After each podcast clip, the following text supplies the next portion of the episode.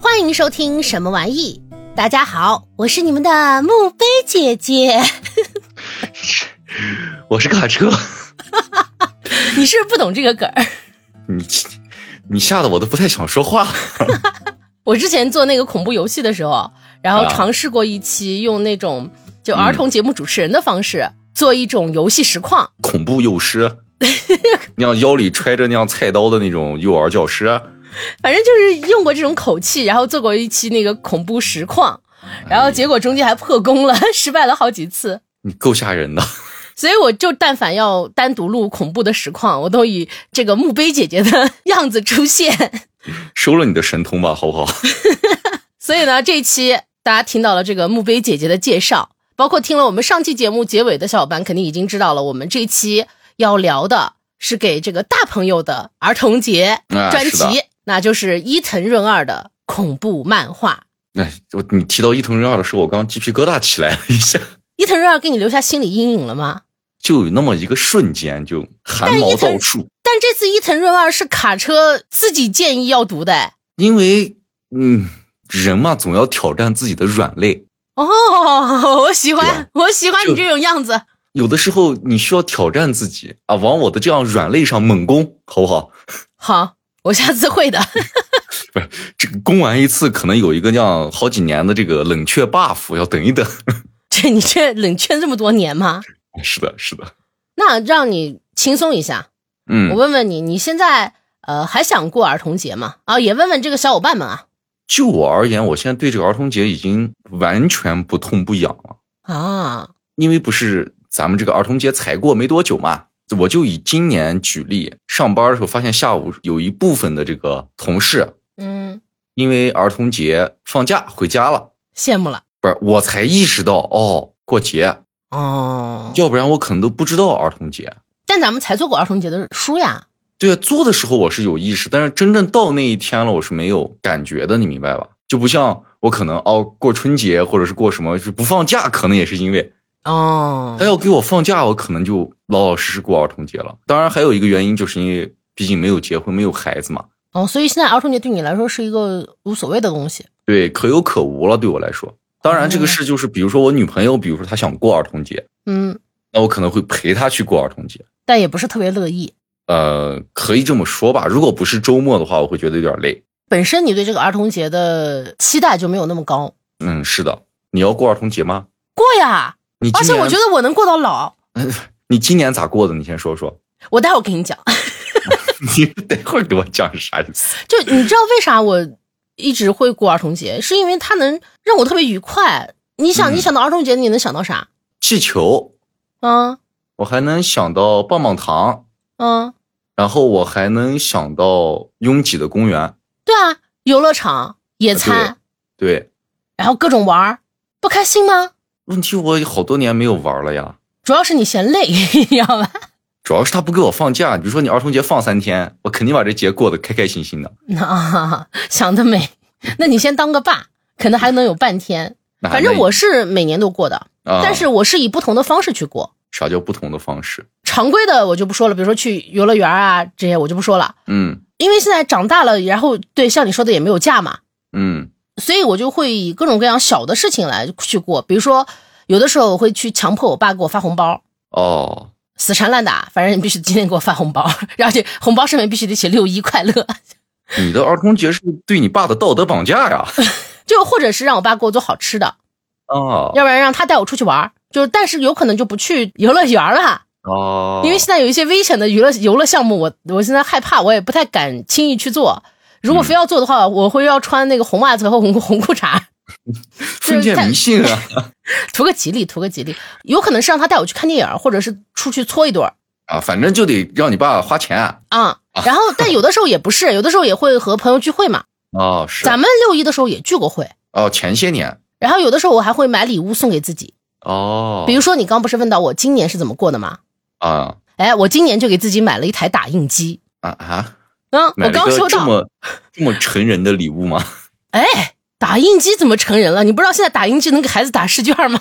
哦，你是这样算的那不是我也没怎么算，我就是想要一台，哦然后我就哎送给了自己一台打印机，但是呃还没有来得及安装，因为刚收到。因为你的桌子可能也没有地方。那我放到客厅啊，哦，它是那种无线的打印机是吗？对啊，哦要买就买个，好的嘛，好厉害花了我一千。好高级啊多呢。你这儿童节过得还挺蛮奢侈的。呃，偶尔吧，也就偶尔这么奢侈一把，就是嗯因为轮到自己了，这这个钱不太好意思问我我老爸要了， 就有点多了，知道吧？其实我觉得你应该去问一下你爸爸，他现在还想不想过儿童节？他他可能就希望现在啥节都没有， 这样就没有人问他要红包了。那我们还是说回我们这次要聊的书吧。啊、是的，按理说呢，这个阅读感受其实可以我先来说，但是由于这个是你提的，而你又有点害怕，嗯，所以你先来聊一聊这次的阅读感受吧。哦，对，给小伙伴们说一下啊，我们这次要聊的这本书是一本漫画集，嗯，啊，来自伊藤润二。那这本书名字的全称叫《伊藤润二短篇精选集是的，》。嗯，来吧，开始。我感受就俩字儿，嗯，吓人啊！啊，吓人吗？这本书，首先我要说它这个装订这方面，或者说它印刷这方面啊，啊，它是彩页儿跟黑白是这样交替着来的采样也其实也不多。啊，对，嗯就那么几张，而且它每次彩页儿不都在开头的时候嘛？对我而言呢，彩页儿开头其实反而对我是有吸引力的，因为毕竟它有色彩以后，我觉得对人物啊、对故事更能吸引我，而且刚开始的时候实际上不是那么吓人嘛，哦，可是越往后看，可怕的地方就来了。你是看到哪儿开始可怕了？比较吓人的就是中间它会有一些有点恶心的那种画风，啊，是是是，比如说这个人被杀害了，他的那个特写、那个表情，包括周边虽然是黑白的那个血四溅的那个场面，如果你单看那一幅画，我感觉还好，但是你要连着故事情节看到那儿，你就会不寒而栗。哦，伊藤润二对于表情的那个刻画，我觉得是特别棒的一个地方。这个漫画故事，因为它分了好几个嘛，不同的漫画故事，它的这个吓人的点，我感觉又不一样。嗯有一些故事，它就属于它挖好坑儿。因为我读这样恐怖的东西或者看恐怖的电影，我会自己给自己一个心理的预设。就比如说，我看到下一个画面，我知道要吓人了。啊哦恐，就像我们比如说看恐怖电影，你要有弹幕的话，上面会写什么“前方高能”是吧？呃对对对，会有这样的东西，我心里会给自己给一个这个前方高能的预设。嗯但有的时候伊藤润二他就会跳过我那个预设。哦，它恐怖的点不在于那些可怕的画面，而是画面过后那些人说的话。它有的故事不是那种较开放性的结尾嘛？对那这种结尾放在这儿就会让我浮想联翩。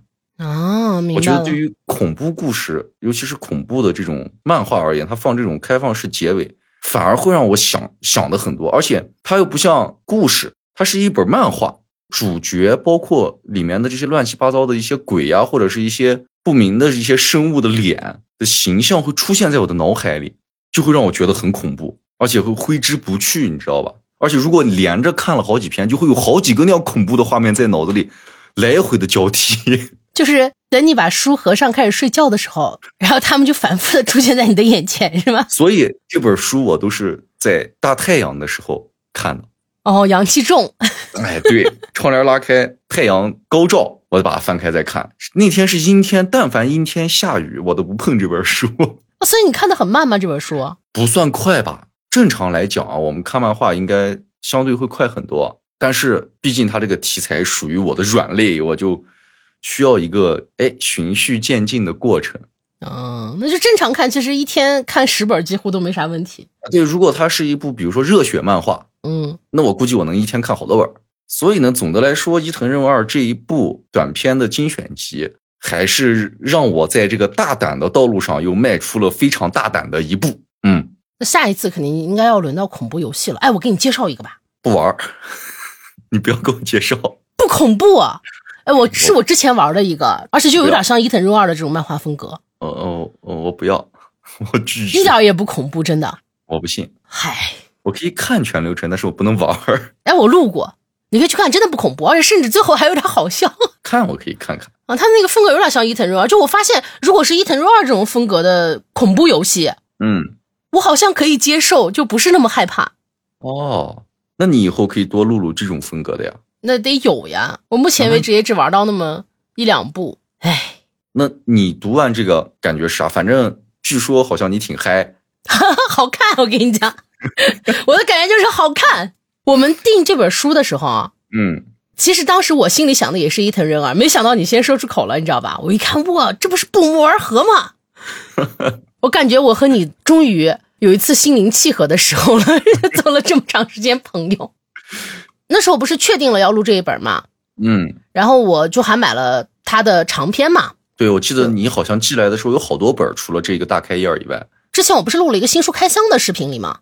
我也有把那个长篇录进去，还拆封了。后面我就没有忍住，就先把那个单，其实也不算长篇吧，就中篇，就把拆掉的那本《地狱心》看完了。哦，看完之后呢，就又没忍住，就看了这一期的这个短篇集， 然后呢？然后又没忍住，啊，看了他另一个双册叫《鱼》，哦，再最然后呢？在今天录这个节目之前，啊，我打开了漩涡。那我问一下，你现在的购物车里还有伊藤润二的新书吗？哎呀，这个怎么说呢？如果他出这种简中的版本，啊，那我肯定是出一本买一本。哦，那我购物车里已经没有简中了，但我还是没有忍住，先放了几本这个台版的繁体， 繁体的，还没有下单嘛。你等你这本看完，估计就开始了。我其实就是对这种带恐怖元素的故事，嗯我是完全没有抵抗力的。嗯，不管是小说看不看另说啊，但是就是也是属于发现一本买一本。游戏也是，嗯，买了一堆，但基本上就没咋玩儿，或者玩了个开头就先关掉了。反正总之就是，我就先买着囤着。啊，就我目前看完的，有趣的也挺多的。不过小说这个，哎呀，小说就回头单另录视频再说吧。反正卡车也听不得这些，对吧？这期呢，我们主要还是说伊藤润二嘛。嗯呃，我觉得其实单论恐怖哈，他的这种恐怖是我能看下去的。哦，就你可以接受的对，不像是那种游戏，因为游戏的代入感太强了。啊，对，像伊藤润二这种，就是给我更多的感觉是那种怪诞。像你前面说的，他有些地方，嗯，也挺恶心的那种。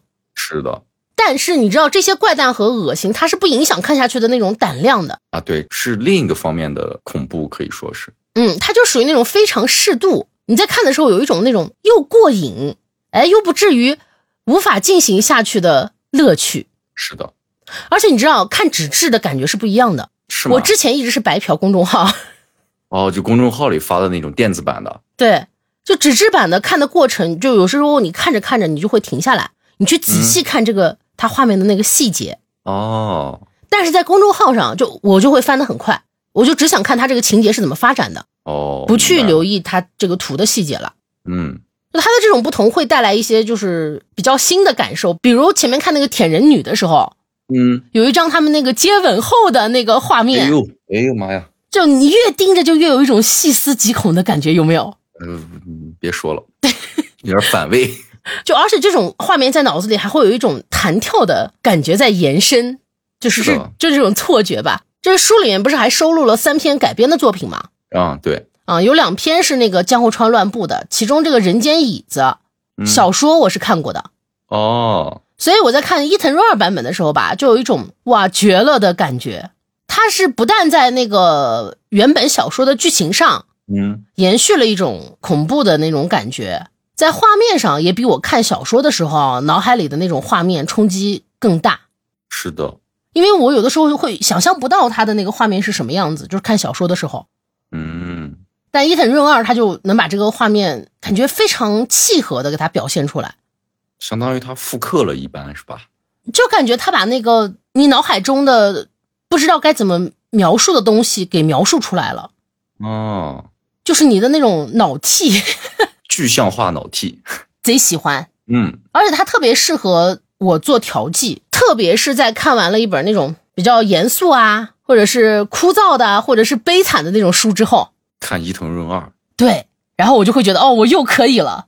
天哪，你好变态 呀、不是这个东西，就是你难读的书读完了，总得有一些轻松的东西调剂一下，你不能让脑子一直是处于那种前面的一个书里面的情节走不出去带来的那种冲击，嗯，对吧？或者是之前的书看着很累，它很费脑子，那你就需要有一个东西缓冲一下嘛。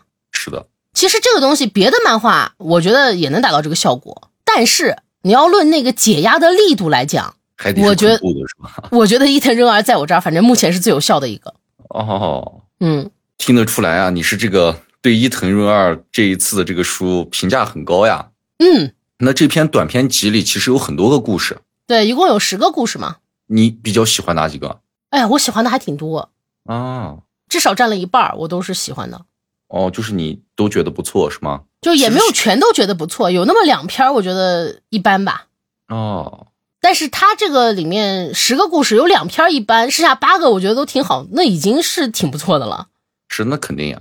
咱俩不是在这个录之前也商量了嘛，对就是说要给这个小伙伴们留一点悬念。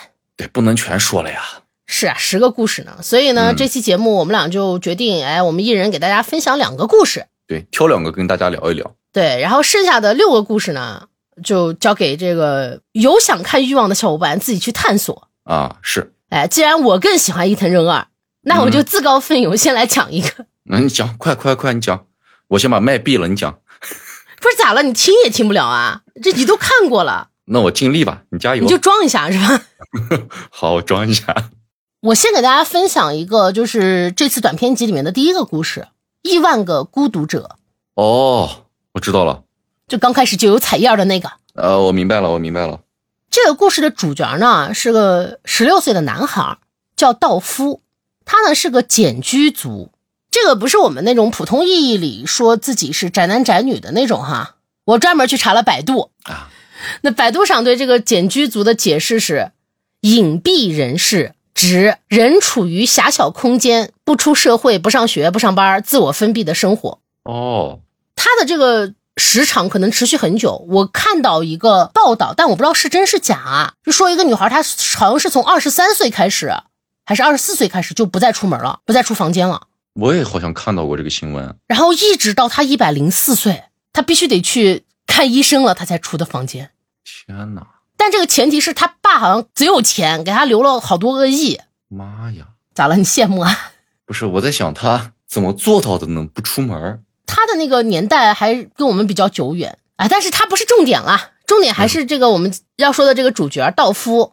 嗯他呢就是属于这种简居族，嗯，他是从十二岁开始就闭门不出了，到故事的这个时间，他已经是第七年了。那这一天呢，他就在房间里看到了一则新闻，说在公园的池塘里啊，发现了一对失踪了几天的情侣的尸体，死状呢相当的诡异，他们赤身裸体，表情惊恐，嗯，被鱼线呢缝合成拥抱的样子，紧紧的贴在一起。就在这个时候，这道夫的母亲呢就叫他吃饭，他呢有点不耐烦，母亲呢就没办法，把这个成人典礼和同学会的邀请函就放在了他的门外，走了。嗯哎，这边我插一个疑问哈、嗯呃，就可能是我那个动漫看的有点少了。就日本人这个成人礼到底是啥时候啊？是十八还是二十啊？就或者说他难道没有一个固定的说法吗？就有没有知道这个的小伙伴可以给我解个惑的？说不定是上学上到某一个阶段，这一级的同学都要参加的那种感觉，具体就不清楚了。行，那我们继续说啊。嗯晚上的时候呢，这个道夫就拿着这个同学会的邀请函嗯，看，看着看着吧，就想到一个姑娘哎呀，叫夏子，这是他在学校被孤立的这个时期里面唯一给他有帮助的女孩儿。他这样正想着吧，收音机里呢就传出了莫名的像诅咒似的声音。嗯，嗯哎聚集起来吧，一个人待着也是无聊，大家都是好朋友，敞开心扉的交流吧，亿万个孤独者，就嗯类似于这样的。那嗯道夫听到以后呢，就觉得嘖这都什什么屁话啊，哪来的朋友？他人即地狱，我一个人待着才是最棒的。嗯，没想到第二天，这夏子就找上门了。道夫呢，躲在窗帘后面，偷偷的看了一眼在门口的夏子，发现她比以前还更漂亮了。哟，片刻的心理挣扎，只有片刻哈，他就鼓起了勇气，哎，出门见了夏子，啊，夏子对他的态度呢也非常热情，嗯嘘寒问暖的，还邀请他一起去这个商量同学会的事情。道夫这么长时间不出门儿，那性格也是怎么说？我觉得还是有点内向和古怪的样子。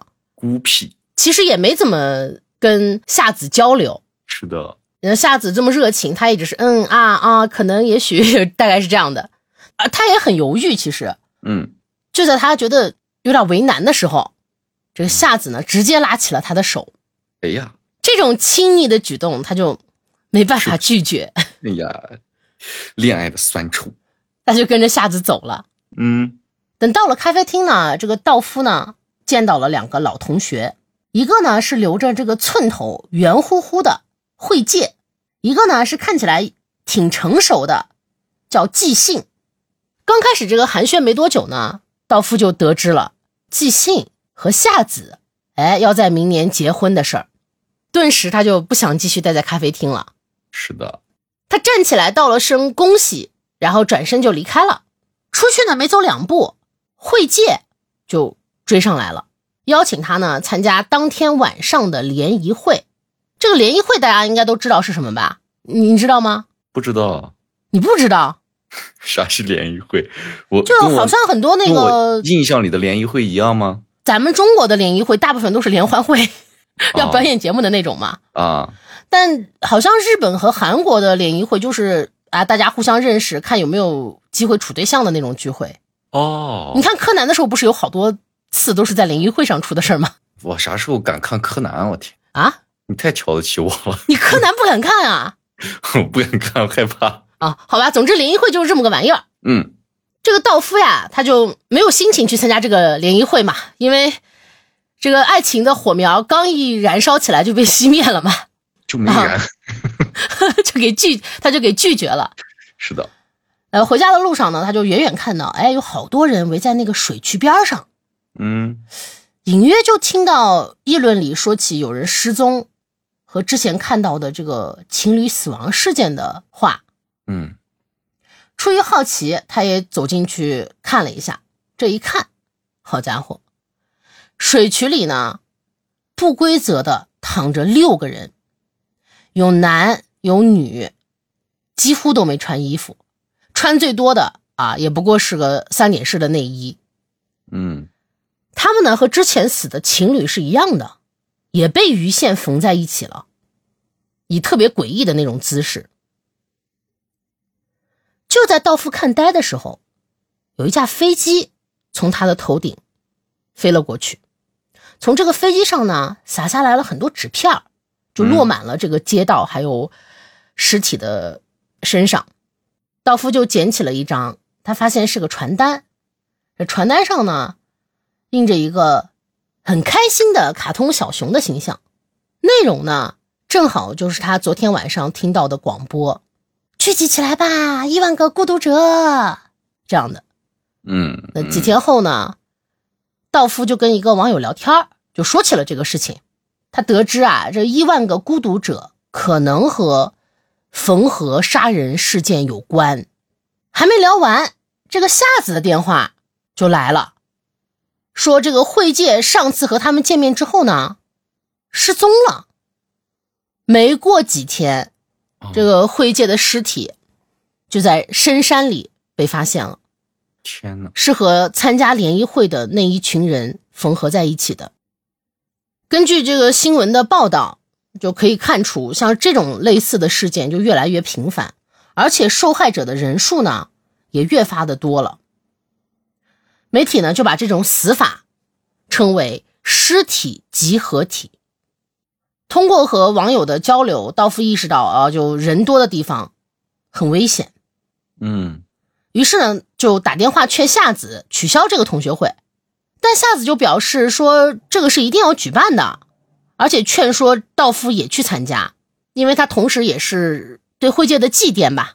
哦，这样时间呢就到了平安夜了，道夫呢躺在这个房间里听广播，突然又响起了令他不安的类似咒语的声音：“聚集起来吧，亿万个孤独者。”嗯，哎，果然第二天就出了大事儿。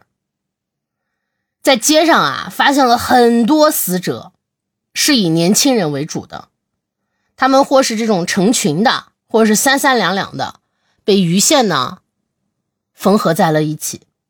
嗯，有的挂在这个圣诞树上，有的呢就扔在空地上，有的哎吊在这个路灯上，就各种嘖奇奇怪怪的造型都有。而且他们不光是装点着这个圣诞的氛围的这些物件儿，他们自己也会摆成一些奇怪的姿势。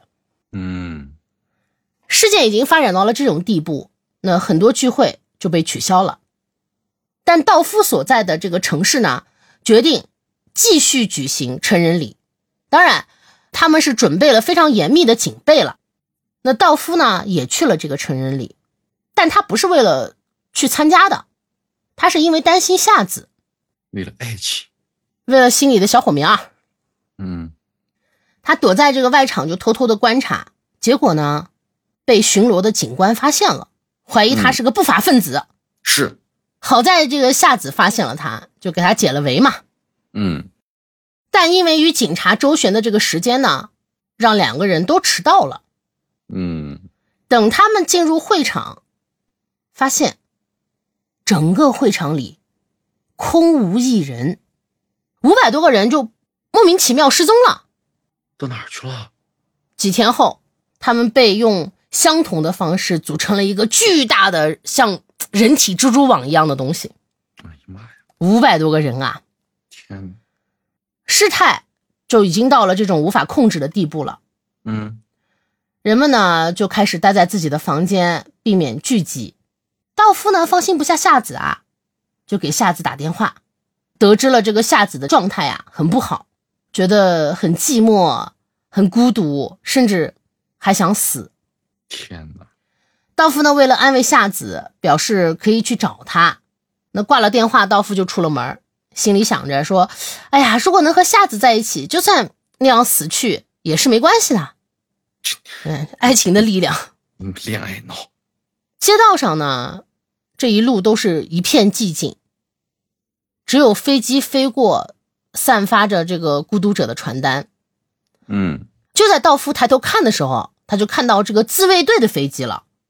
哦，他非常高兴地望着这个飞机远去，哎，觉得这个事件很快就会解决了。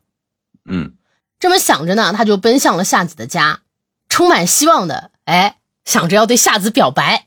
哎呀，当他走进夏子家的院子，很诡异的又听到了那种咒语似的声音：“聚集起来吧，聚集起来吧。”嗯，就这种，声音，他呢就往里走，嗯看到了院子里的夏子。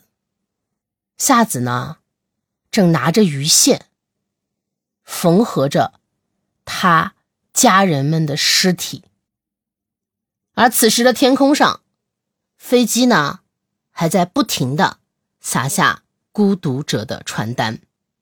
故事到这里就结束了。就这个故事，我觉得还挺有意思的。但很可怕呀，越想越可怕。他哪里吓到你了？你会发现这个施暴的这个人，或者说这股神秘的力量，嗯，它类似一种瘟疫，就让我感觉它可以传染到任何人。你是说他说的这种孤独，还是杀人就这种孤独带来的病态，啊？就像一种毒药一样，它可以侵蚀我身边一个很正常的人，嗯，然后让我身边这个正常人变成这个杀人犯的帮凶，或者说就变成一个新的杀人犯。嗯，这种感觉很很吓人。就是它里面其实有很多表现这种东西的呃内容，嗯，就比如说道夫他是一个习惯了孤独的人嘛，是的，或者说道夫这个人他是不对和人相处抱有那么高的希望的。是，但是其他的人呢，比如说妈妈呀，剩下的这些人，他在漫画里面是非常想要和人交流的，是忍受不了这种孤独感的。剩下的人感觉是社交是是他们生活中必不可少的一部分。对，我是觉得，就伊藤润二是把这种迫切想要对抗孤独的那种心情，嗯，极端化成了这种用鱼线去缝合的形式。嗯，在这种迫切的情绪里吧，就如果内心无法走进，就用物理的方式强行解决这个问题，有一种这种感觉，就是一种极端的那种自私的欲望，很变态的欲望。不能说是变态吧，比变态要严重一些， 因为它极端，极度极端。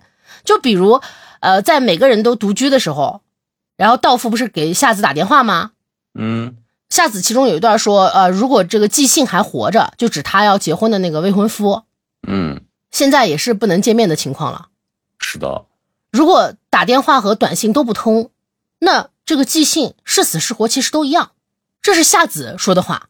嗯，那这里的夏子，他想的不是啊寄信死了，而是对于他自己来说，寄信如果跟他没有交流，寄信在他的心里就是跟死了一样。是的，他是没有站在寄信的角度去考虑这件事情的，只是站在了自己的这种立场。嗯，就比如我们前几年非常流行的那种言论嘛，就说什么好的前对象都应该像死了一样，啊，啊，其实呃，这个话本身我理解的意思啊，不是夏子这种，大部分其实都是希望在分手之后啊就别再联系的意思了嘛。是吧？但是呢，这种表达细想起来它是有问题的。你想，我们希望的是就是分手以后两个人不再有交集，但是呢，对方依然能好好活着，而不是说你对我没有用处了，我就用“死”这个字儿去形容嘛。嗯，他这个表达其实是有诅咒的意味在的。当然 啊，就这这种解释啊，是有点儿嗯过度正确了，对吧？就因为人是无法避免有这种恶念的嘛，比如说像这种口出的狂言呀，其实有时候只要它不严重，也不用那么较真儿。怎么说呢？人就如果只有阳的一面，其实也挺可怕的。所以就我前面就是只拿它举个例子啊，我也是会诅咒前男友秃头的人啊，不是什么只处在阳面的人，就内心也是会有这种邪念滋生的秃头很很青了， 就可以了，还想咋样？反正总之这就是人嘛。啊是，而且这个故事里的一些对比也是挺有意思的，其实，嗯比如那个道夫之前他不是一直把自己关在房间里不跟人相处吗？是啊，但是去看夏子的时候，那个时候所有人都是自己待在自己的房间了嘛。嗯，他道克服夫了敲他妈的这个门儿，啊恐惧，嗯，你记得吧？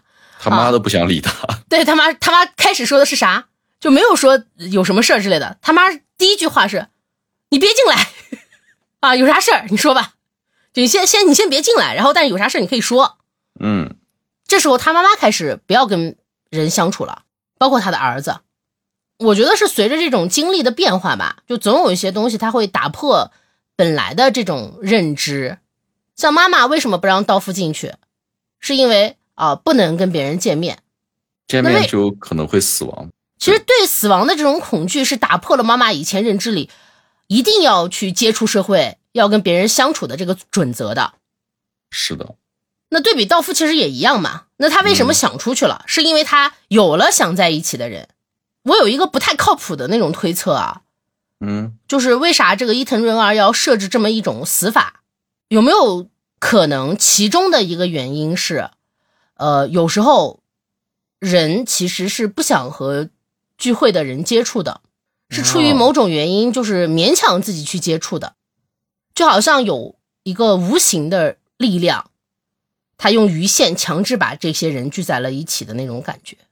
嗯，开篇我觉得就是一个让我很喜欢的篇章，开篇就很吓人，还好吧，也就是第二页开始有了那个他们拥抱在一起的那对情侣嘛。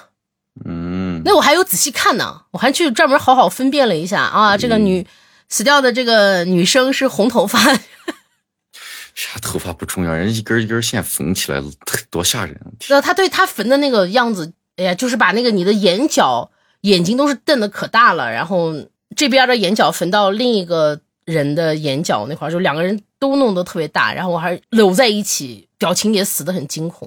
反正很吓人，就对了。嗯嗯那你来一个吧。我其实觉得让我比较印象深刻的第一个作品呢，嗯，就是《舔人女》。哦，呃，前面我不是也说了吗？这个有点，这个有点恶心的。这个确实是有点有点让我反胃，那你为啥想把这个让你反胃的分享给小伙伴呢？ 这不印象深刻吗？那没办法，哦，不能一个人反。对啊，这个不是主要让我印象比较深刻，我就想跟大家分享分享但是反胃归反胃，好看还是挺好看的，我觉得啊。啊，是故事嗯还是蛮有意思的。嗯，让卡莎给大家讲讲吧。首先呢，这个女主啊，我们就叫她小美吧。那男主叫小帅啊！ 男主叫小刚，人家有名字叫小刚。来来来来来，故事呢发生在一个这样夜晚，这个小美的未婚夫小刚啊，就独自走在这个回家的路上。哎，就在这个时候啊，他的身边就出现了一个穿着深色连衣裙的女人。嗯，这个女人呢，披头散发，哎，摇摇晃晃的就走到小刚旁边，身材其实挺好的， 在他的那个头发的缝隙间啊，突然就伸出一个舌头，那舌头全是裂痕，而且那上面还长得像水泡一样的脓包。嗯，这一下，我跟你说，小刚就吓得嗷嗷直叫呀。哎，我为啥要笑呢？ 笑就对了，说说明不不可怕，你知道吧？幸灾乐祸了，属于是。不对不对不这对，哎呀，你看这画面一转，让我们回到这个明亮的屋内。嗯我们的女主小美呢，在此刻就听到了敲门声，她就走过去打开房门，哎，站在门口的是她的未婚夫小刚。这小刚就脸色很难看，踌躇满面啊。他就告诉小美，刚才自己遇到了一个奇怪的女人，这女人上来就舔他的脸和手，这把小美气坏了，就说：“哎，小刚肯定是遇到变态了。”嗯，性骚扰我男朋友那不行，你只能对性我骚扰我。我要报警。嗯结果呢，小刚就说：“哎，没什么大不了的，就算了吧，反正我也安全到家了。”那小美家不是养了一条可爱的小狗吗？对，非常可爱，是小小的那种。然后那个小刚就习惯性的伸出手来准备逗狗玩儿，嗯，结果呢就被小狗舔了一下小刚的手，这小刚像触电般的一下就把手缩回来了，这让他又回想起刚才在巷子里那个诡异的场面。接着他就赶快跟小美说：“哎呀，你去烧个水吧，我要去泡个澡，赶快把那个女人又臭又恶心的口水洗干净。”嗯，可就在当天夜里，这小刚感觉浑身疼痛，难受的睡不着觉。小美也不知道咋回事啊，她就爬起来打开灯，结果发现小刚的手臂和脸上全部都溃烂了，而且还起了大大小小的脓包，就连在他枕头旁边的自己家的小狗，也口吐白沫，四肢僵硬。嗯，小刚虽然被及时送去了医院，可最后啊还是不治身亡了。在接下来的数日里啊，小美所在的这个区域啊，又出现了很多名被这个舔人女袭击后中毒而亡的这个受害者。那当地的人就人心惶惶呀，都害怕咋回事？来了个这么啥玩意儿过来舔人来了啊？嗯，而且还有毒。对，小美呢就和他们社区的一部分人组成了一个自卫团体，他们每天晚上就在街上巡逻，就发誓一定要抓住这个舔人女。嗯他们为此还准备了清水，就计划呀，万一被舔人女舔了，第一时间就要冲洗被舔的部位，来保证自身的安全。嗯在一天夜里啊，这个自卫团体在街上巡逻的时候，突然就听到有人呼救，哎，人们急忙赶过去，在一个小巷里就发现舔人女正在袭击一个孩子。舔人女看到人群，猛地起身，立马就逃窜起来了，一个闪身便消失在了这个街道的小巷中。自卫团的人啊，就赶快冲上前去，一部分人为孩子冲洗，另一部分人分头去寻找这个舔人女的下落。我们的女主小美啊，也在奋力寻找。她心想着，这个舔人女杀了自己的未婚夫小刚，还有自己的爱犬，绝不能让这个家伙逃跑。就在一条僻静的小巷里，小美发现了舔人女。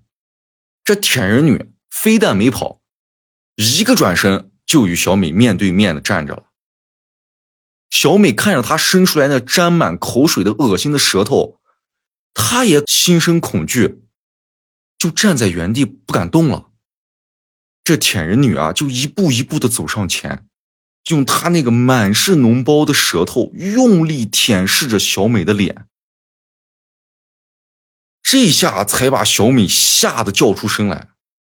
就在这个时候，哎，自卫团的其他人终于发现了她，个铁人女转身就跑，可小美绝不打算放过她，一个飞扑啊从后面牢牢的抱住了铁人女的腰。嗯，就这样，哎，铁人女最终在大家的努力下被制服了。后来啊，这个小美就从新闻里知道，这个铁人女她身份不明，经过这个医院的检查，发现她的舌头并没有什么特别，而且这个铁人女的律师还要带她去做什么精神鉴定。最终啊，铁人女被认为有精神病，就被关进这个精神病院里了。而且啊，在她身上根本就没有发现任何的毒物，就根本没有办法把她作为杀人的证据，也没有办法起诉人家。好在啊，这个事件就总算告一段落了嘛。对，可是铁人女带来的阴影，给小美的心理还是造成了非常大的这个创伤的。数年以后，一天呀、小美在酒吧结识了一个名叫长冈的女士。哎，这位戴着圆框眼镜的女子啊，就向小美来搭讪。那这个女孩我插一句，特别好看， 画她的，哎长得还挺漂亮的，她就说自己啊也是当年这个铁人女的受害者。两个人一看都是受害者，就聊起来了。他们谈及到这个现在的感受，小美就说自己的未婚夫和爱犬都被害了，比起来害怕，心中更多的是对铁人女的这种恨。而这个长冈呢，就告诉小美，这个铁人女出院了，而且一出院就不知所踪。小美很惊讶，啊并表示如果这个铁人女再出来害人，自己一定会杀了她。而长冈呢，此刻就提出了一个建议，他说呀，他能在大学搞到氰酸钾这种化学物品，只要把这个东西呢涂在皮肤上，让铁人女舔了以后呢，便可以杀死她。对这种杀人手法呢，用在了很多这个侦探小说或者是动漫里面。对，而且呀、他还向这个小美解释，这个东西啊，只要不是自己吃下肚子里，啊就不会有事儿。不久之后啊，果不其然，新闻报道中出现了这个铁人女啊，又开始害人了。嗯，夜里啊，小美就穿上了背心，手握着装有这个氰酸钾的小瓶子啊，就出现在了街道上。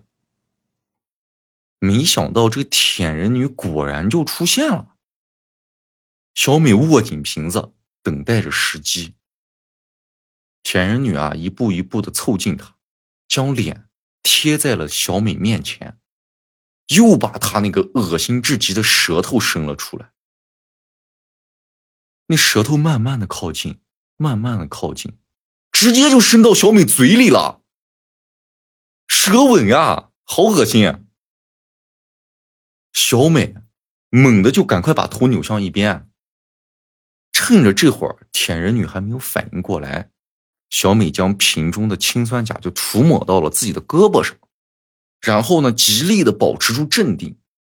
铁人女啊，就顺势舔着小美的脸颊、小美的脖颈，再到锁骨，再到肩膀，最后是胳膊。突然，这个铁人女发出一声惨叫，紧握着自己的喉咙就向后倒去了，疼痛让她发出一连串咿呀呀的这种奇怪的叫声。哎，疼的这个铁人女在地上一个劲儿的打滚儿，舌头长长的伸在外面，口中满是泡沫。小美在一旁看着，就看着这个舔人女在地上的惨状。可就在这时，她发现舔人女突然用双手攥紧了自己的舌头，并且向外拔去，舌根连接的地方渐渐被拉长，拉长直到变细，然后断裂开来，被舔人女扔到一旁。此刻，地上的舔人女终于没了动静。而铁人女身上的背包呢也掉在了地上，里面的物品啊散落一地。哎，除了一些化妆品以外呢，里面还有一副原矿的眼镜。可这时啊，我们小美的余光中啊，就突然发现，刚才被扯断的那半截舌头，似乎抽动了一下。哎，没等他反应过来啊，那舌头猛地弹起，直接钻进了小美口中。小美一口便将这个舌头吐了出去，接着立马呕吐起来。她赶忙拿着水，不停的喝，不停的喝，直到将自己肚子里吐了个干净。这时呢，舌头又在地上诡异的弹跳起来。小美慌忙爬起身，根本顾不了其他，立刻就逃跑了。那回到家里的小美呢，在第二天的新闻中就知道舔人女死了，但是呢，在她死的地方根本没有发现那个舌头诡异的踪迹。她尝试着去拨打长冈的电话，但此时啊，那个号码已经成了空号了。而且呢，在之后，小美就不断的去寻找叫长冈的这个女人，也一直没有什么音讯。她回想起那晚的经历。地上的那副原框眼镜跟长冈的很像，可是他根本想不明白啊，为什么这个舔人女自己要杀自己？接下来的岁月里啊，小美一直在这种混乱和恐惧中折磨自己，而且这个恐惧的感觉久久都挥之不去。时光流逝啊，不知过了多久，小美有一天在街上被一条小狗的叫声哎吓了一跳。就此呢，他便与这个狗主人啊，这个叫姓熊的狗主人结缘了。哎，两个人陷入了这种热恋的这种状态中。正是因为爱情的力量，让小美啊也渐渐淡忘了那当年那段特别可怕的过往。一天夜里啊，信雄就向小美表达着他的爱意。哎，小美眯起眼睛，两个人的嘴唇啊就接触到了一块儿。两个人打 kiss，哎，前方高能， 我 我发个弹幕，唇齿间啊都诉说着彼此的这个爱慕的感情啊。那突然，小美瞪大了双眼，两人猛地分开，两人的双唇间连接着当年那可怕的、恶心的、巨大的舌头。恐惧让两人再度后退，这舌头的舌尖从信雄的口中滑落。舌根那段挤在小美的嘴里，小美赶忙将它吐了出去，舌头落在地上，扭动卷曲，接着弹跳着消失在了黑夜里。随后，两人的尸体就被人发现了，在他们的尸检报告中检测出了毒物氰酸钾。哎，这个故事就到此结束了。这个故事是让我觉得在整本书里最恶心的一个，也太吓人了啊！而且在所有的这个收录的短篇里面，算是最接近那个都市传说的一个，或者说它就是一个都市传说，就跟那种裂口女啊那种非常像。就是你感觉这个事件告一段落了，结果还有下面的故事。嗯哎，你感觉这个事件好不容易终结了，实际上它还有后面，就没完没了。嗯，哎，真的很恶心。如果你们看了那个画面，那个舌头，巨恶心。是它的那个描绘非常的细，哎，反正就哎呀，就我给你们讲，它真的有一种就延伸感，你盯着那个画面看，你就能感觉到那个舌头，你嘴里好像有一个东西， 嗓子眼儿里那还蹦跶。尤其是你看完这个画面以后，如果你对着镜子伸出舌头，你仔细观察你的舌头，你会发现自己的舌头上也有那样凸起的小点，也有那种干裂的那种纹路。那真的越想越恶心，啊你嗯不能看。你你没太好保护好自己的舌头，你应该去好好的，你刷舌苔吗？ 你再刷那那凸起的那种小点，是你长长在上面的呀，你咋刷呢？哎反正就很可怕，就对了。你是看完这个漫画之后就对着镜子去看去了？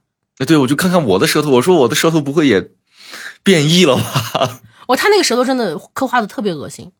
是的，而且在这个故事中啊，还有一些确实是让人值得去思考的地方。嗯哎，就比如说这个舔人女，在我现在看完这个故事以后，我我觉得她就是这个叫长冈的女人。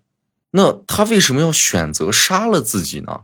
在我的感觉，好像是这个女的好像被舌头操控了，似乎这个舌头需要去寻找下一个载体。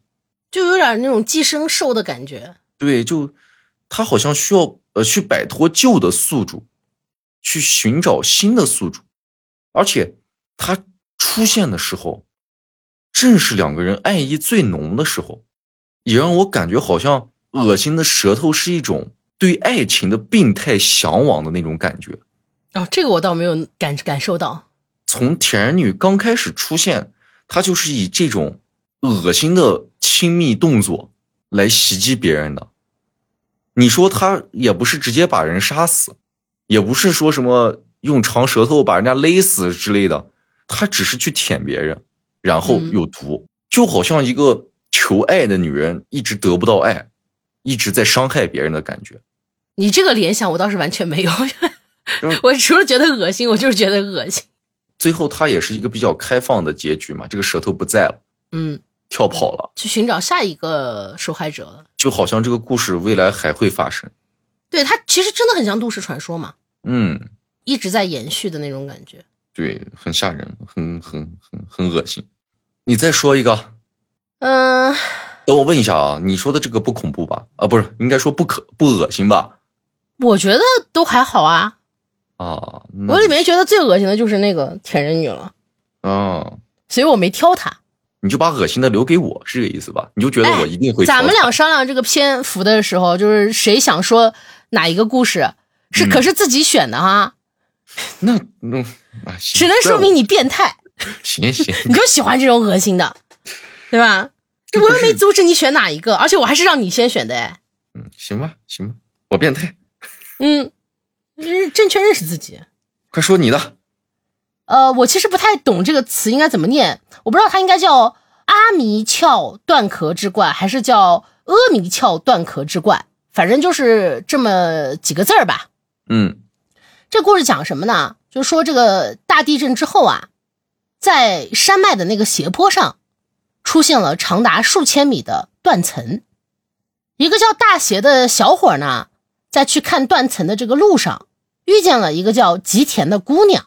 是的，其实我也不知道为啥伊藤润二每次写这种爬山的情节，好像都能遇到一个姑娘。一个人多没意思。这个纯属题外话哈。就聊天中呢，这个吉田就说他在电视上看到了断层的样子以后，心里呢就觉得很不安，所以呢决定要亲自来看看。嗯等他们到的时候呢，这里已经来了非常多的人了，有和他们两样是来参观的，也有呢来调查研究的。两人看到这个断层后呢，也是大为震惊，因为断层上密密麻麻的全是人影，每个人影呢都不一样。一样的是，这些人影都是看不到尽头的洞穴，也人这个形状那么大小的，深不见底的。嗯，感叹的同时呢，大写就发现吉田好像在寻找什么，就上去询问他。那吉田就告诉他，在电视上他看到了一个一闪而过的洞穴，那个洞穴呢和他的体型一模儿一样。他这次来呢，就是为了找这个的。两个人正说着呢，旁边突然有一个男的插话，说啊，自己也是因为这个原因到这里来的。嗯而且，呢，为这个原因来的人呢，不只有自己和这个吉田，还有好几个人都是为这个原因来的。他们呢，都在找属于自己的洞穴，而就在刚刚，他呢已经找到了。说着呢，他就带着这两个人走到了自己的洞穴旁边，看大邪不太相信的样子，他直接就扒开衣服，露出了他的，呃，没有肉的胸膛。因为他这，因为这个男人在漫画里特别瘦，全是那种骨头架子 排骨精。啊。对，总之他就是要证明给这个大邪看。嗯只见呢，哎，他完美的就嵌入进了他所说的这个洞穴里，而且呢，越嵌越深。大邪赶紧就叫他出来，怕他有危险嘛。嗯但这个男人已经离他们越来越远了，没有任何回应。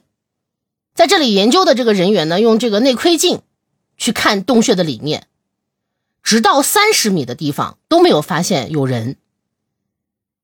救援队呢也赶来了，还特意安排了一个身板很小的人试图进去救援，结果这个人只能进去五米，就再也没办法深入了。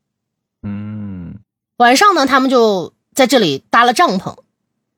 大邪呢做了一个梦，梦里啊，他成了那个前面进入洞穴的男人，就被卡在了几百米的那个洞穴深处，叫天天不应，叫地地不灵，就喊破喉咙，也没有人回应。等他醒来已经是早上了，吉田呢就告诉他，哎，那个男人还没有出来。并且忧心忡忡的就让大邪跟他走，说找到了自己的洞穴。吉田呢看着这个洞穴就非常害怕嘛，说这个是为了让自己进去才存在的一个隧道。而此时呢，发现自己洞穴的这个人越来越多了，钻进去的也就随之增加了嘛。而且这些进去的人都表示说啊，自己别无选择。吉田呢被吓得大叫，喊着说：“啊，我也必须进入这个洞穴，在洞穴里死去。”大邪呢，见到吉田这个样子，就用碎石头把这个人形的这个洞穴啊就堵了起来，带着那个吉田呢，就回到了帐篷里，就安慰他嘛。然后在交谈中，他就得知吉田其实很害怕一个人待着，从小呢，他就都是一个人的，他的父母和朋友呢也都不关心他，大姐就推测说啊，这是一种孤独感，这种孤独感呢，才让他害怕这个洞穴的，因为在洞穴里面完全是独自一人的状态。这一晚呢，吉田就留在了大邪的帐篷里。接下来省去这个八百字的内容啊，然后为啥大邪因为会被为和谐，唯一一段不吓人的地 方，呃，这大邪呢就做了一个梦，嗯梦里呢他是一个远古时代的罪人，嗯，正要被处刑。在这个时代呢，有一种技术，它能挖出和罪人身形一样的洞穴。处刑的方式呢，就是让他进入这个洞穴，因为在这个洞穴里面，你只要稍微的一动就会前进，但没有办法后退。那他只有不停的向前移动，一边移动就感觉自己的脖子被奇妙的拉长了，这个四肢啊、躯干呀也一样，哎，被不断的拉长、拉长、拉长，渐渐的呢，就已经不再是人形了。痛苦中呢，大邪就惊醒了，发现吉田不见了。他就打着这个手电出去寻找嘛，但他找来找去，找到的只有清理过碎石的，属于吉田的洞穴。大邪就很难过，刚刚翻云覆雨，哎，结果这个对象就没了，他就很失落的坐在地上，然后手电呢就从手中滑落了。他顺着这个手电的方向转头一看，这个手电的光呢，正好就打在了一处人影上，而最终，他也走入了属于自己的洞穴。时间到了几个月之后，山的背面呢也发现了断层，与之前的不同，那这一面的断层上不是那种人形的洞穴了，而是歪歪扭扭、长长的线条般的那种黑洞。调查人员呢就看向这个洞穴里面，然后就惊恐的大喊：“里面有东西，正在朝这边缓缓移动。”哎，故事到这里就结束了。它其实也是一种神秘的力量，这个是伊藤润二就惯用的一种伎俩吧？山背面的那个缝隙一般的洞穴里，还能看到那种歪歪曲曲的眼睛、对，就是那种被挤压到不成人形的人。肉条，可以算是。对，结果那个人还活着，反正哎，总之，他的这种神秘的力量，它就是不断的在吸引人钻进去，但只要进去的人，最终都会变得像漫画最后的那一幕面目全非。就这个漫画给人一种很强的无力感，因为好像没有办法能拒绝进入，也没有办法拥有这种逃脱的力量。你只要发现了你的洞穴，你就不得不进去。对，它有点像那种不受控制的欲望。是，就你看他们在看洞穴的时候，就能够一眼认出自己的身形，就是从一个那种熟悉的自己，然后变成了扭曲的不知道是什么玩意儿的过程。但我觉得这个漫画它其实解释的角度可以特别多。你说那个洞穴是啥？我觉得它可以是欲望啊，也可以是那种无法逃脱的境遇，或者什么精神的问题。甚至都可以说是嗯诱命运惑使然。对命运、诱惑等等吧。嗯反正它归根结底，它就是一种很难以控制的东西，是人类可能不太容易掌握的东西。这个漫画，如果我们要写一个长篇的这种论述，其实可写的内容还真挺多。但这里我觉得咱们节目的时间吧，也就不多说了，大家大概先了解一下。如果有这个兴趣，这种漫画，不管是我们介绍的漫画，还是我们之前介绍的每一本书，只要你有兴趣，其实你真的可以自己去看，因为听我们去转述和去自己看真的是两回事儿。对我们可能可以给你讲，它确实是讲了一个什么样的故事，但真正的领会它的那个画面的表现，包括我们在看别的小说的时候，它的那个文字的那种力量，是我们的表述中没有办法给大家呈现的。就大家如果听我们的节目的时候啊，最好把它当成一个呃读后的探讨，或者是一个种草指南，看就是我们聊的东西有没有你种草的，那你就可以买回去看看。我觉得是这样，而且你看完肯定说不定会跟我们的感受完全不一样。对，因为我你看我和卡车就经常不一样，我们每次在商量这个书目，然后在讨论这一期具体聊点啥的时候，其实都有很多的分歧。是别看我们现在录节目好像挺和谐，其实我们俩关系糟透了，真的，天天吵架，甚至为了节目大打出手啊！哇，惨不忍睹！你知道，你都不知道卡车现在有多惨，头上好几个包是吧？好几个牙齿都换成金的了呢。 哎呦，那我还得谢谢你是吧？ 不不客气，不客气。那你再来讲一个吧。我要讲的这一篇呢，是这本儿短篇精选集里的最后一篇漫画了。哎，那咱俩还挺有挺有头有尾的。你看，我刚开始讲了第一个，哎，嗯你最后分享的这故事讲了最后一个，啊，相当于咱俩把一本书全讲完了， 约等于，约等于约等于四舍五入、是吧？嗯，这部漫画呢，名叫《遗孤》，讲的是啊，大头儿子的故事。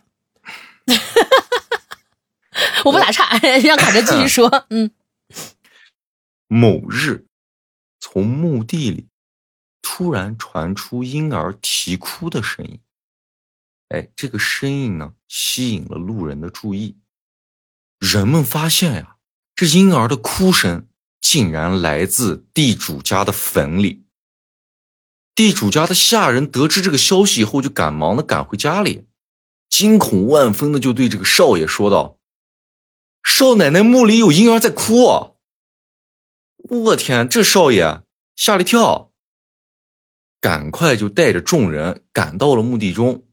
他们把少奶奶的墓掘开来一看，尸首早已干枯的少奶奶，双腿胯下竟然躺着一个活生生的婴儿。可少奶奶已经去世十个月之久了呀！这少爷大惊失色呀，他就大喊着：“肯定是有人事先将这个孩子埋进了这个墓地中。”可当时随行的呢，还有一名大夫。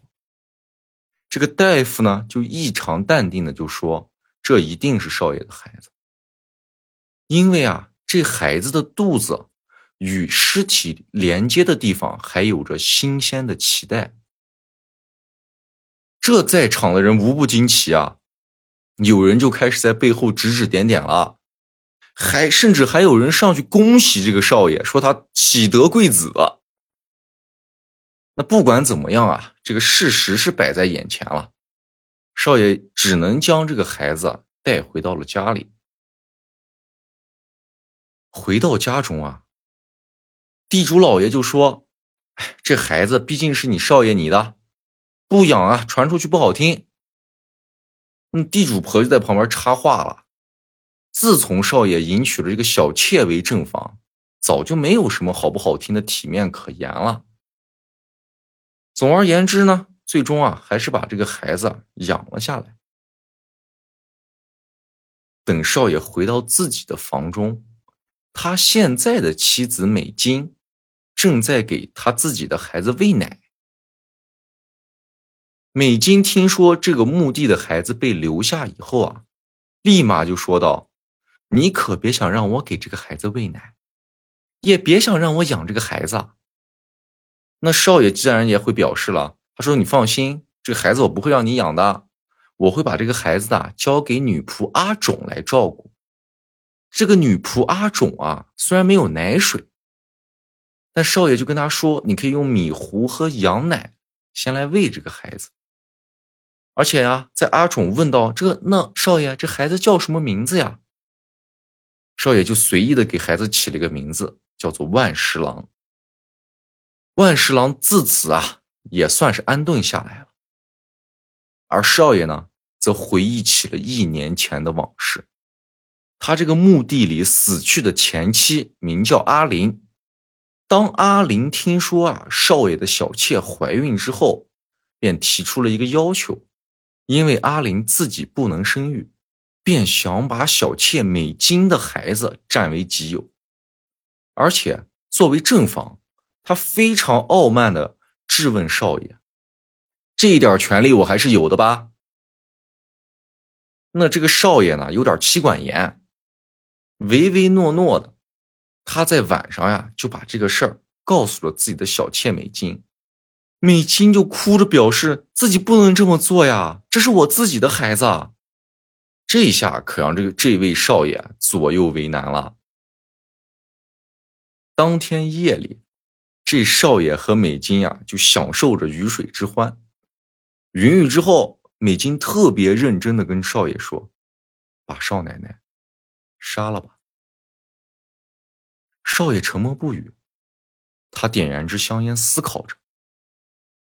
这美金又继续说道：“他知道一种毒药，这种毒药啊，人吃下去以后会慢慢变得衰弱而死，而且呀、不会被人发现。如果少爷你真的爱我，那你就应该做得到。”就这样，一个月以后，少奶奶的身子啊日渐衰弱，甚至常常会晕倒过去。又过了一个月，少奶奶阿玲死了。正如美金所说的，没有任何人发现这是毒药所致。让我们回到现实，时间一晃便是三年。小朋友们这些孩子们都到了奔跑玩耍的年纪。一天呀，美金的孩子正与其他几个小朋友在院子里玩耍，突然就发现这个万十郎在院子里一言不发地站着，望着那片天空。万十郎他呀、头发稀疏，双唇凹陷，两只眼睛如同死鱼般向外凸起，那眼球里布满了骇人的血丝。美金的孩子和小伙伴就被他的这个样子啊吓到了，转身便跑。回来以后啊，孩子就哭着向美金告状，说万侍郎吓自己。啊美金将孩子抱入怀中，摆摆手让万侍郎赶快滚一边去。之后啊，还将万侍郎绑在了一棵树下。当女仆阿种啊发现的时候，立马就上前想要给这个万侍郎松绑。嘴里还说着：“可怜的孩子，你又被少奶奶绑起来了。”而这一幕啊正好被路过的美金发现了，他一怒之下就撕扯着阿种的头发，将他绑在了仓库里。从这里我们就可以看出啊，美金非常喜欢绳子这种游戏，你知道吧？好家伙，你这从里面看出了些啥呀你？你接着往下看。嗯，这阿种在仓库里被美金又是泼脏水，又是扇耳光，又是抽皮鞭，又是挨棒子，一遍遍的骂着阿种。而阿种啊，他是一个下人，他只能不断的请求自己的少奶奶美金原谅。阿种就说：“这万十郎没有恶意。”可是啊，少奶奶根本停不下来，凌辱和殴打直至深夜。屋外，树上的万十郎依然绑在那里，一言不发。此时啊，少爷寻到了这里，哎，看着手持棍棒的美金，就唯唯诺诺的就说道：“别打了，差不多行了。”美金一听这话，更是生气，他大声说着：“还不是你不好，居然和一个快死了的人去行房。”就在这时，被打得披头散发的阿种突然发出了笑声。美金和少爷都安静了下来，静静地看着这个女仆。阿种缓缓抬头，透过一缕缕湿漉漉的头发，露出一抹诡异的笑容。美金就大喊：“你有啥好笑的？”阿种慢悠悠地说着，因为他那时可不是快要死了。要是在少奶奶活着的时候，怎么样都算好的。守灵那天晚上，我看到少爷对着遗体，万侍郎就是那时怀上的，我知道的，这是我作为奶妈的直觉。美金听后一脸震惊呀、啊，他又质问少爷：“发生啥了？”这少爷断断续续的说：“这。”这这没办法，我被诱惑了。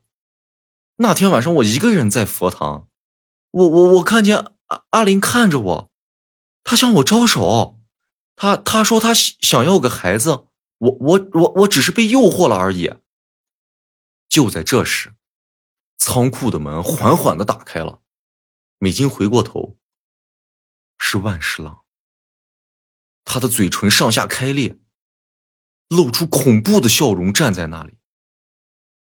接下来，又过去了十个月，而美金已经去世了。听说是因为发疯而死的。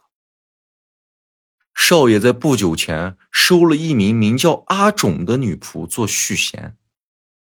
此时，地主家的坟地里又传出了婴儿的啼哭声。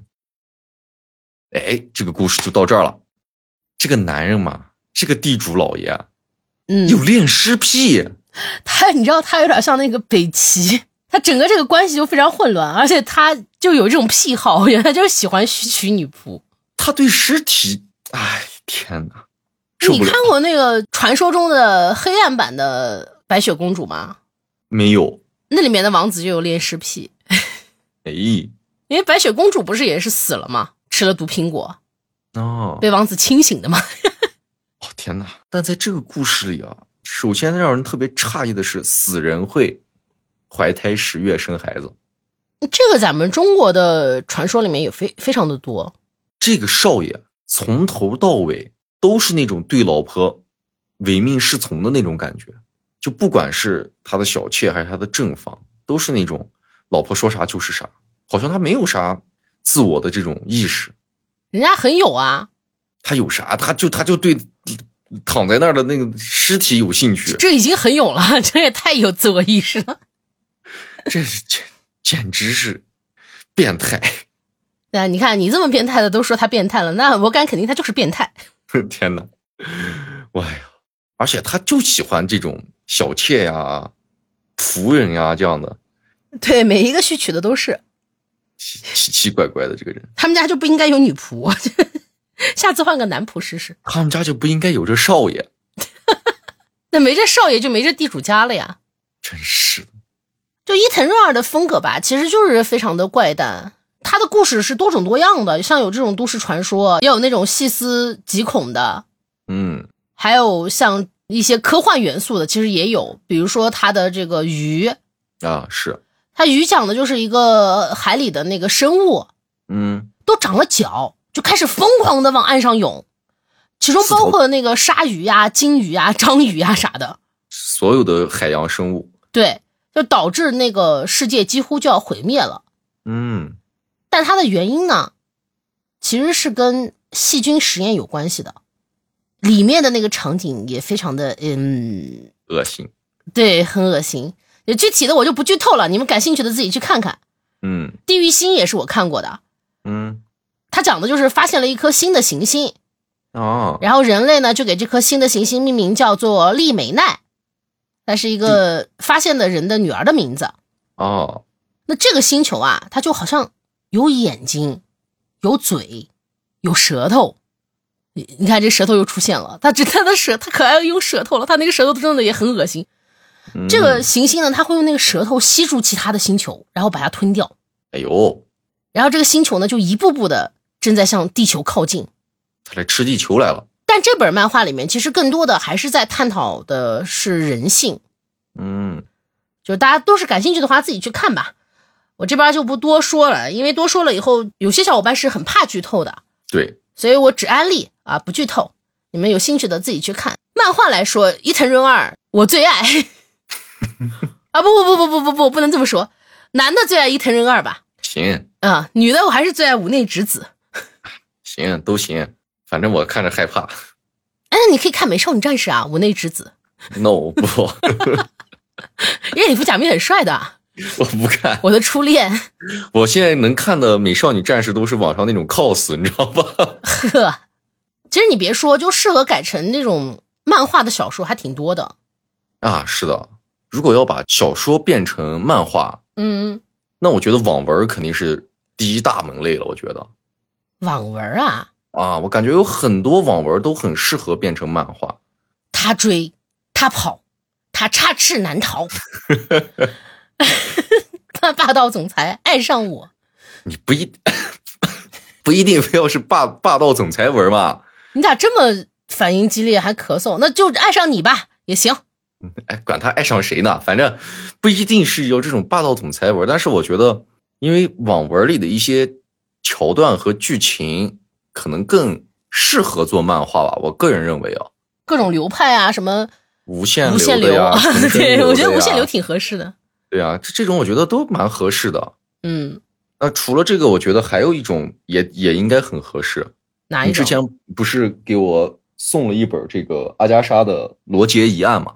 嗯我是觉得这种悬疑类的也应该挺合适。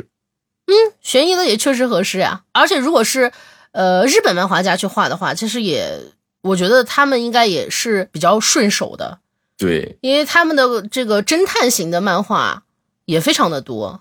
比如说什么柯南呀、金田一呀，嗯，这些都是比较出名的这种侦探类的。我觉得这种悬疑的侦探类的这种小说，改成漫画应该也非常有意思。它在最后的那种悬疑被揭开的时候，应该也是很有冲击力的。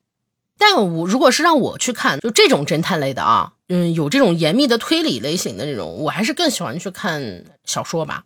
嗯我反倒是觉得就是情节强的嗯，都挺合适的，哦，你说有强冲突的这种，也不是说冲突强，就是它故事情节很强，特别是恐怖漫画。你说恐怖小说变恐怖漫画，不不不，我就说如果是画成恐怖漫画的话，哦，合适的特别多。比如说你看，像伊藤润二也改编了《江户川乱步》嘛，嗯《江户川乱步》好多小说都很合适啊，什么阴兽嗯啊、红房间啊，哟，它是带点悬疑的，但是它那种悬疑的色彩就是那种逻辑性不是那么强，嗯，它更多的是一种恐怖感，让你觉得汗毛倒竖或者心里发凉的那种感觉。这些都特别适合改成恐怖漫画，包括那个嗯谁，科幻小说其实也可以。玛丽雪莱的那个《弗兰肯斯坦是，》，还有《爱伦坡》，对吧？呃，包括《我们之前说的什么《三体》啊，什么哦三嗯体》有漫画，是已经有了嘛，嗯，包括什么《流浪地球》啊这种，其实都可以但是它不适合改成恐怖漫画。啊。恐我这怖不是的在说，恐怖漫画嘛？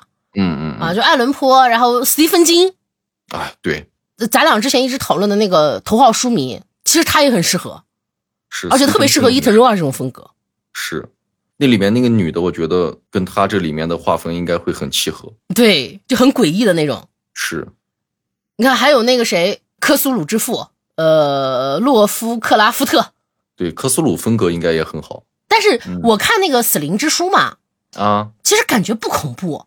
哦，我觉得如果他是用漫画去渲染的话，再适当的修改一下那个剧情，嗯，就像他改那个《人间椅子》那样，应该能让这个恐怖感提升很多。就《死灵之书》，有可能包括我们俩之后会聊到的作家，其实安吉拉·卡特也很合适，是，这都是国外的嘛。嗯，国内的，你看所有志怪小说都很合适，那肯定呀。但现在的也有，你知道吗？现在的我好像没有发现有啥特别有有特别合适的李碧华呀，哦，饺子天哪！就是吃婴儿的那个，哦，我知道那个，嗯，多合适！我的天哪，那个本来就是那种小说就有一种让你心里发凉的力量，他如果再通过这个漫画去渲染那种效果的话，我的天，应该非常甚，估计会很吓 人。就是很解暑。是的，不适合我看的类型。 明年要不要试试读读饺子啊？明年再说明年的事儿吧。你看你今年挑战了恐怖漫画，明年也许可以挑战恐怖小说。 唉哎明天再说明天的事儿吧。 你说了嘛，要勇于挑战自己，要突破自己。你你等我这个 buff 的冷却时间好了，好不嗯，好？行吧，那这个伊藤润二的短篇集我们就讨论到这儿了。嗯，哎，接下来赶快脑洞时刻。那我的脑洞呢？刚我们不是也提到了其中一部作品叫做《人间椅子》吗？对，我想说的就是，如果呀，你家里的某一件家具会嗯杀人，你觉得哪一个让你觉得最恐怖？要论之最的话，嗯，马桶，哎呦，你想，它每天你都得用，你离不开这玩意儿。是而且你在用马桶的时候，它有一个洞，而且你嗨，这用不完废话吗？就是它要没洞，谁用马桶？这主主它会在主你要看是不见的情况下，你知道吗？你跟马桶一定是这种毫无保留的面对面，你知道吗？ 这都没啥的，就是重点是它会让你在一种你看不见的情况下，那是你的盲点，哦，那个洞加上那个盲点，嗯，它万一给你一个致命一击，这个部位就很刁钻。想想都疼。反正我我觉得是马桶。对，马桶是挺吓人的。那你呢？我觉得最可怕的东西啊，嗯，也在卫生间里。啥呀？地漏？我我觉得是花洒。哎，我觉得换的还好哎，为啥？你可能没有这种经历啊，你洗澡就有一种怪癖，没有。 就这个经历是这样的，就是原来我们有朋友，就比如说嗯有一段时间可能在健身房，哦，你朋友有怪癖，然后我们不是去洗澡嘛，嗯，然后那会儿呢，大家就会玩一个游戏，男的洗澡在一起玩游戏，你听我说 完嘛减，肥皂啊，这隔档嘛，不是一人一个小隔档嘛，嗯洗澡的、公共浴室，那尤其是你在洗头的时候，一般人是不睁眼睛的，因为有水淋下来你也看不到我想说啊，都不睁眼睛，对吧？那我们那会儿就会瞅准时机，比如说这个人正在洗头，我们就过去把那个水龙头拧到最凉，然后一下就他就跳起来就跑了吗？嗯，或者我们把那个水龙头哎拧到最烫，如果这玩意儿会杀人，它吐出来，比如说吐出来的是硫酸，哦，或者它流出来的是一种那种毒药，你可能没穿衣服就嘎了，我觉得很可怕。而且当年经历过这样的游戏以后，那种突然间的那种刺激是很吓人的。呃，是他闭着眼睛洗澡，确实有一种未知的那种恐惧感。但是你说这他都有这个能力了，就是这个家具啊，嗯，嗯证明他一定很牛逼，就是他应该是一个独特的存在。他还用这种毒药和什么硫酸的方式，我觉得有点 low 了吧？那那那用啥呀？要用超能力呀、就是那种把你吸进去啊？ 意想不到的那种。但反正我是觉得它不如马桶恐怖，因为马桶你每天都得用。我可以一个星期不洗澡，但我能一天不上厕所吗？我我做不到呀。好像是你不能不上厕所。你要对这种使用频率来说，那肯定是厕所更。而且你说羞耻感来说也是马桶，你说你在那儿正撒黄金呢，就就突然之间他袭击你，你嘎了，然后别人嗯到时候发现你的尸体的时候， 得多得得多奇怪的场面。不会的，对。你不说定洗澡顶多是你裸着，全身裸着，你嗯你 那黄金撒了一半儿，我现在想想，我觉得，哎呦，我感觉你好受像接受不了。了。我感觉你好像挺开心的，一点都不喜不害怕，你知道我吗？幻想的是你， 那我可谢谢你，你对我可真好。一般吧，我以后会对你更好的。我 不用不用，你够了。你说说你的我就是，你觉得如果我变成怪物啊，啊，会是一个什么样的怪物？马桶。我想一想啊，你你嗯你变你变成怪物是吧？嗯，我觉得你可能会是一个纵火的那种，纵火的，为啥？就是你会长很多的手，嗯，手上都有火把，你见人就拿火把点它、烧它，或者是你有很多手，你可能一个手拎的是汽油，另一个手拎的是火把。非常恐怖的那种怪物，特别有杀伤力的那种。对你先泼汽油，然后扔火把，然后你会围着他的尸体跳舞，直到为啥他呢烧成灰烬。我在你心里是个纵火犯。你在我心里是那种需要把别人引燃嗯，作为你的快乐的，你把这个点着以后，在你面前，他好像就暴露无遗了。嗯你的最终目标就是让它是变成一团火焰而升华，嗯，这是我没想到的。你会把别人烧死。不不不，我不会，我不会把你烧死，别人不会，你别，你还变成马桶吧。让你羞耻的死去。我呢？我在你眼里会是变成啥呢？你看我对你的幻想就真的很可爱，我听听来。就是个酒精怪，酒精怪是什么怪？一个那种土黄色的酒坛子，啊，然后呢？然后剪了个盖盖头，然后呢？还染成了红色，啊，啊、你跳出女来儿就像女孩红的那种罐子是吧？ 对，然后呢？然后跳出来是 杀人的方式就是想蠢死我 哦，是蠢死你、啊！啊！